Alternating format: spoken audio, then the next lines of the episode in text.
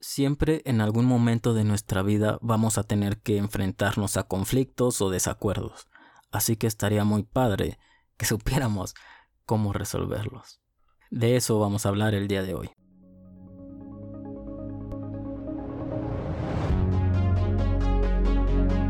Bienvenidos a su podcast, Liderazgo Consciente, el lugar donde compartimos ideas para desarrollar el líder que tú eres y así juntos hacer de este mundo un lugar mejor.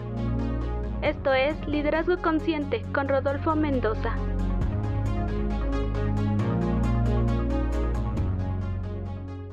Hola, hola, hola, buenos días, buenas tardes, buenas noches. Adáptalo al momento en el que me estés escuchando. Hoy vamos a hablar sobre cómo resolver los conflictos, porque ya te decía que todo el tiempo vamos a tener conflictos como líder de por sí en la vida en general se van a presentar conflictos y problemas que tendremos que resolver. Pero como líder es algo con lo que estarás lidiando muy constantemente. Conflictos que afecten el clima laboral o la productividad o en su mayoría de los casos las dos cosas. Porque no saben trabajar en equipo, porque tienen conflicto con el carácter de la personalidad de quien esté ahí, por las decisiones que se toman, porque esta persona hace, porque la otra no hace, en fin, como dice Thanos, que es inevitable, así el conflicto es inevitable. Pero podemos verlo y aprovechar como una oportunidad para crecer. Así que por eso es la importancia de saberlo y vamos a hablar de esto. Primero quiero comentarte y que analicemos cómo reaccionamos normalmente ante el conflicto. Hay cuatro formas por las que casi todos reaccionamos. A ver, tú me dices cuál es en la, cuál de estas formas es en la que es con la que tú más te identificas. La primera es que evitamos el conflicto y esa la mayoría de las personas lo hacemos. Evitamos el conflicto porque o decimos que no tenemos tiempo para resolverlo o porque no queremos vivir esa incomodidad porque no, no, es, no es divertido y no es algo entretenido como resolver un conflicto, así que es muy muy incómodo y preferimos aplicar la técnica del, del avestruz, que metemos la cabeza y hacemos como, como si no existiera y lo dejamos pasar. Pero este es uno de los mayores problemas que se genera al no reaccionar o al no solucionar un conflicto, que es como una caries. Cuando recién empieza no te lastima y puedes ir con tu vida así. Pero llega un momento en el que la caries va creciendo cada vez más hasta ese punto en el que ya no te deja dormir. Así, hay veces que nos vendamos y evitamos el conflicto, pero el conflicto sigue hasta un punto en el cual ese conflicto ya no te deja dormir. Otra reacción que llegamos a tener es el que nosotros se terminamos cediendo porque no sabemos cómo resolverlo o porque estamos cansados también y porque ya lo hemos intentado antes y no se ha resuelto, y preferimos mejor ceder. Esta frase del, ay, es que ya no quiero pelear. Y entonces nuestra reacción ante un conflicto es aceptar todo, decir que sí y simplemente ceder. La tercera opción o la tercera forma en cómo reaccionamos ante un conflicto es que lo enfrentamos con total agresividad. O sea, lo opuesto al que acabamos de ver. Cuando pegas sobre la mesa, cuando gritas y expresas que las cosas se hacen así porque tú quieres y esa es tu forma de resolucionar un conflicto con poder y no con autoridad. Que en uno de los episodios ya hablé sobre esas diferencias, hablé sobre cómo tener autoridad en algún... Sí, cómo crear autoridad. Es el episodio número 19, por si te interesa al final puedes irlo a visitar. Pero es eso, muchas veces reaccionamos enfrentarlo, enfrentándolo con autoridad, con agresividad, con enojo y como de una forma explosiva. Y creemos que así lo solucionamos, pero no. La última opción es negociar. Buscamos el diálogo, que para mí esa es la mejor opción y sobre eso es lo que vamos a trabajar. Entonces, primero quiero que pienses y analices cuál es normalmente la reacción que tú tienes ante un conflicto de estas cuatro opciones. Y quiero aclarar que no vamos a resolver todos los conflictos, que no es tu papel el resolver todos los conflictos. Si no hay agua, o sea, no afecta en nada, eso no es un conflicto que tú tengas que resolver. Seguramente hay alguien que se va a encargar de eso. pero todo aquello que afecta el clima laboral o la productividad o ambas cosas son conflictos que tú tienes que ir a resolver. Para eso te voy a dar cinco pasos con los cuales puedes resolver todos los conflictos que se te pongan enfrente. Así que tráete pluma y lápiz, pluma y lápiz, pluma y papel por si quieres apuntar. El primer paso es decir algo bueno de la otra persona o pensar en algo bueno que tiene la otra persona. Y esto de que me va a servir, Rodo, es que por eso empezamos con este paso.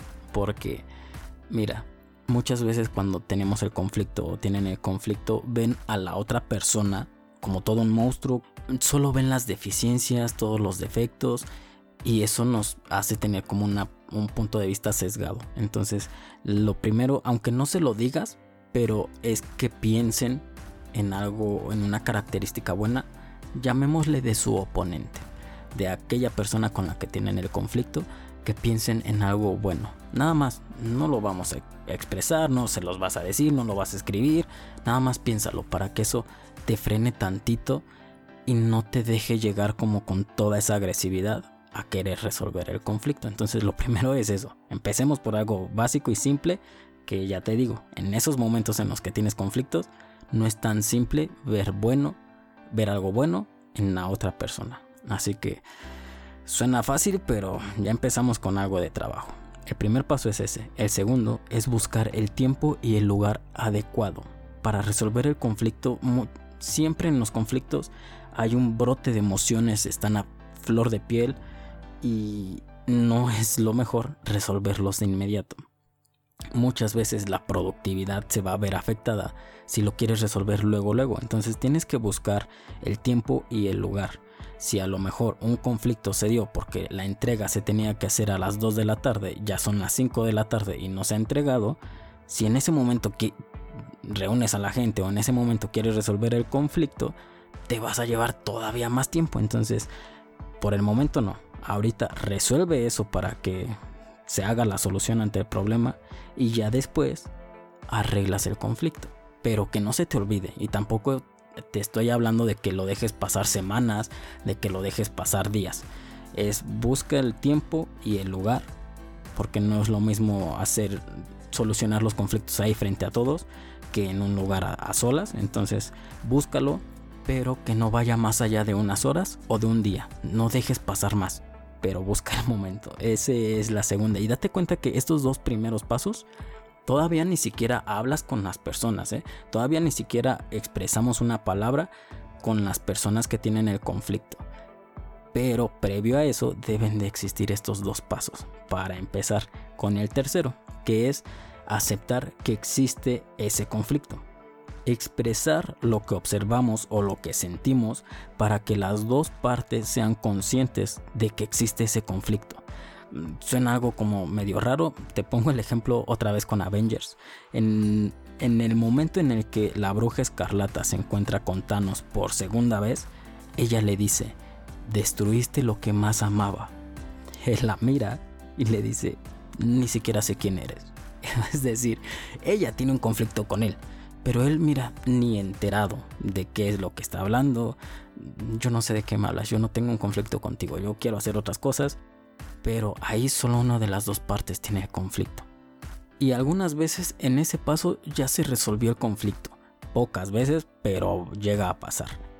En una organización en la cual tienen un conflicto todos los trabajadores porque resulta que el aparato en el que checan su hora de entrada no sirve del todo bien y cada que checan les agrega 5 minutos más, lo que ocasiona que les pongan retardo y que les descuenten a la semana cuando reciben su cheque y ya llevan dos semanas y entonces están enojados, van, le dicen al jefe a quien se encarga de eso y es como de, ah, no sabía, pero bueno, pues si ya pasó dos semanas hay que cambiarlo, es un aparato que ya está muy viejo, mañana compramos otro o mandamos a llamar al técnico para que lo arregle. Y es como de, ¿Y ya? Pues sí, no, es, no era como algo grave y a lo mejor fue un conflicto que escaló nada más por no expresarlo, nada más por no decirlo. Entonces, el tercer paso es eso, simplemente expresar lo que sientes o lo que estás observando del por qué son las cosas que te llevan a tener ese conflicto. ahora sí, el cuarto paso es comprender a las dos personas o a comprender a todos los que están involucrados en ese conflicto. Tratar de entender la perspectiva de la otra persona, de los lados opuestos. Yo le llamo tener una curiosidad de extraterrestre. Que imaginemos que por alguna situación llegan los extraterrestres a este planeta y a la primera a la primera persona con la que se encuentran y con la que van a hablar es contigo. ¿Qué preguntas le harías? Estoy seguro que quisieras preguntarle de todo, eh, cuántos son, de dónde vienen, a qué vienen, si son buenos, si son malos, sus tecnologías. En ese momento estoy seguro que tienes toda la curiosidad del mundo y que no sacarías tu celular a la mitad de la conversación para contestar mensajes porque toda tu atención y toda tu curiosidad estuviera enfocada en el extraterrestre. Así tiene que ser a la hora de resolver conflictos con cada una de las partes tratar de entender, analizar y escuchar, preguntar, ser un curioso genuino para tratar de entender lo que los llevó a eso o cómo se sienten más que nada. Entonces ese es el cuarto punto, entender, comprender de verdad, de verdad, de verdad. Aunque te parezca absurdo el tratar de comprender por qué eso. El quinto y último paso, ahora sí, pues ya es, resuélvelo. es profundizar en lo que hablan y llegar a encontrar un factor común que tengan las dos partes para que entonces tú hagas un ganar-ganar. Ese es el último, digámosle que este es el análisis de todos los anteriores pasos para encontrar el, el factor común, algo que los dos quieren y así resolver el conflicto. A veces se crean conflictos entre departamentos pasa muchísimo. Mira, te pongo un ejemplo con una empresa que lo escribió. No recuerdo en dónde leí ese, ese artículo ese ejemplo. Pero era una empresa de carros en la cual ya sabes que cada, cada departamento se encarga de diferentes áreas. Por ejemplo, el departamento de diseño se encarga como del estilo y de la estética. El departamento de la ingeniería se encarga de toda esa tecnología y lo que los componentes que va a llevar. El eh, departamento de producción de cuánto tiempo y las horas que se va a llevar fabricar eso. El departamento de compras, saber los costos y tratar de ganar, eh, sí, de ahorrarse las cosas, ¿no? Entonces, mira, dentro de una misma organización, que se supone que todos trabajan para lo mismo, tienen diferentes objetivos y se pueden llegar a crear conflictos ahí. En esta ocasión diseñaron un auto que iba a ser muy veloz y estéticamente como muy bonito, ¿no? Entonces tuvieron conflictos entre los departamentos de ingeniería de seguridad, que básicamente ellos se encargan de salvar vidas, así lo dijeron, son estos que no nada más pensemos como en el que son los que ponen el cinturón de seguridad porque eso ya es algo básico, pero tuvieron un conflicto porque decían que no era nada seguro el coche. Era bonito, pero al ser de un material como ligero ponía en riesgo a las personas. Así que no lo aprobaban y no querían que saliera el coche. Para ellos su solución era aumentarle la masa al coche pensando, yo lo entendí así como de, pues, para que un coche sea seguro tiene que tener más masa. Entre menos masa tenga es más inseguro. Una moto tiene poca masa, entonces es muy insegura. Todo lo contrario, algo con mucha masa, un vehículo con mucha masa, es un tanque de guerra, ese es muy seguro, ¿no? Entonces, pues ellos proponían agregarle más masa al auto. Y luego luego salió el departamento de economía del consumo luego, luego salió a decir, no, yo no, yo no lo apruebo, porque no solo hablamos de el, costo que se va a aumentar en cuanto a agregar masas, sino en que también vamos a perder el ahorro de combustible que habíamos nosotros propuesto o que habíamos metido ahí. Y es que esto lleva más, más cosas. A la hora de mover un vehículo más pesado se requiere más tracción, a la hora de acelerar no, no, se va a llevar el mismo tiempo, incluso en el frenado, entre más pesado sea el coche, tarda más en frenar, en fin. Mira, yo no sé de coches, pero ahí tienen un conflicto realmente importante. Imagínate en los departamentos, uno quiere pues que se vea bonito, el otro quiere ahorrar y el otro quiere una seguridad, que ninguno de los tres está cediendo y ninguno de los tres está dando como una solución, simplemente quiero que se haga lo que yo elegí pero eso está afectando a las otras áreas. Entonces, mira, ahí ese conflicto no está porque se caigan mal o no es un conflicto que digan, no es un conflicto de egos, es un conflicto de objetivos laborales. Y si te das cuenta, todos tienen razón, todos están haciendo su trabajo, ese es su trabajo y lo están haciendo bien. Pero ya se creó un conflicto con este nuevo carro. Y ese conflicto ocasionaba que, que no saliera la producción y que estuvieran estancados. Entonces, esos son los verdaderos conflictos en los cuales tienes que buscar una solución, ganar, ganar. Si quieres que te platique cómo lo solucionaron o qué fue lo que ellos decidieron, escríbeme a Instagram. Aprovecho porque casi nunca te digo y siempre se me olvida que me sigas en mis redes sociales en la que realmente estoy más activo y contesto y todo eso es en Instagram arroba rodolfo-mendoza con doble A. Ahí escríbeme y te, te, doy la respuesta. Aunque también me gustaría saber tú cómo lo hubieras, tú cómo lo hubieras resuelto. Pero bueno, mira, eh, no siempre vamos a poder resolver el conflicto con un ganar-ganar. Sobre todo si el conflicto es contigo como líder y en muchas ocasiones, mira, yo no te vengo a pintar un mundo color de rosa donde siempre todos ganan y ganan. ¿Por qué no? Hay veces que no se puede. ¿Qué hacemos ante esas situaciones? Bueno, tenemos que saber manejar las objeciones para hacerlos comprender que esa decisión es la mejor y que no vas a ceder y que no vas a buscar un ganar-ganar, pero que los hagas entender que esa es la mejor decisión que se pudo conseguir. Para esto te recomiendo un libro que fue escrito por Chris Voss, que era un negociador del FBI. Y mm, quién mejor que este ejemplo. Él decía, hay veces que no puedes negociar un ganar-ganar. Imagínate él negociando con un, con un ratero que está en el banco y que tiene a miles de rehenes ahí. Y le está pidiendo un millón de dólares. Él no se los puede dar. ¿Cómo va a negociar ahí un ganar-ganar? A ver, dime. Está interesante y por eso es un muy buen libro. Se llama Rompe la barrera del no vienen varias técnicas, vienen muchas cosas que te pueden ayudar. A mí en lo personal las que más utilizo son dos. Una son etiquetas emocionales, que es como ponerle el nombre a la sensación o al sentimiento que tú estás notando en la otra persona y sobre ahí ir negociando, ir profundizando cada vez más. Y la otra es preguntas calibradas, que es como hacer preguntas abiertas pero ya dirigidas a lo que tú quieres conseguir. Ahora, esto no quiero que lo veas como manipulación. Mira, para mí el mejor negociador es alguien que siempre encuentra la forma de que los dos ganen. Ese es el mejor negociador. Estamos acostumbrados a ver a alguien que siempre gana como el mejor negociante, pero es todo lo contrario. Alguien que cambia los espejos por oro puede pensar, oye, qué buen negociante eres, ¿eh? Todo lo que tú ganaste y sin tanto, sin haber dado tanto. Para mí, eso es un robo. Para mí, eso es un abusador. No es un buen negociador. Entonces, léete este libro para que sepas manejar esos momentos en los cuales no puedes dar un ganar-ganar, pero no siempre lo ocupes. No busques siempre que seas tú el que gana todo el tiempo.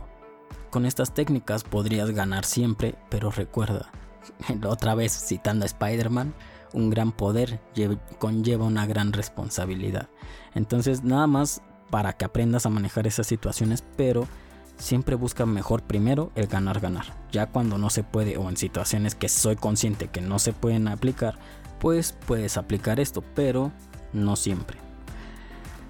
Fueron cinco pasos que parecerán como simples, sí lo son, pero mira, si nosotros no sabemos escuchar, si no hemos trabajado en la confianza para que nos digan las cosas, si no tenemos la inteligencia emocional para no explotar como locos, estos cinco pasos no van a servir de nada.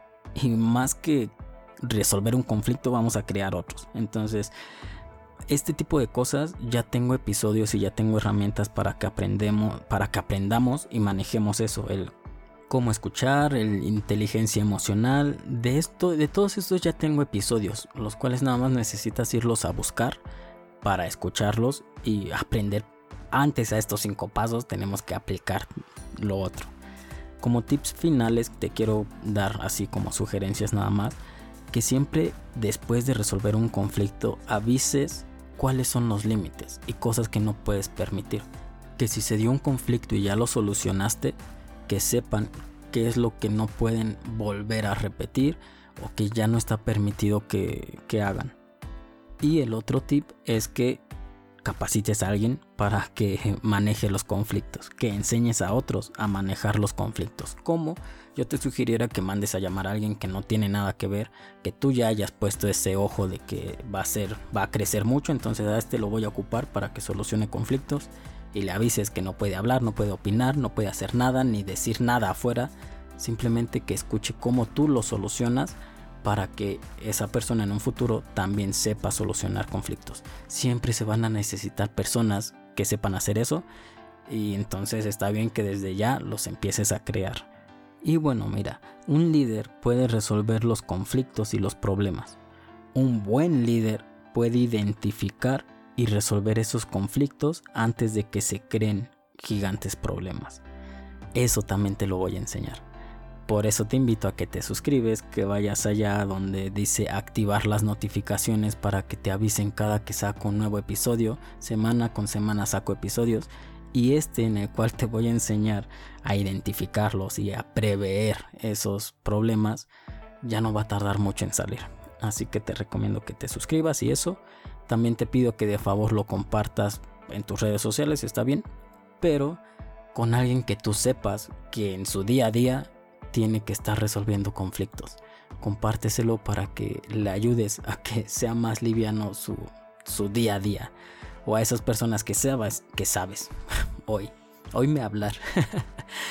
Con esas personas que tú conoces, que, que sabes que están pasando por algún conflicto que no han podido resolver, mándaselo, es probable que les ayude. Y bueno, recuerda, si quieres un mundo mejor, pon tu inteligencia al servicio del amor. Chao, chao.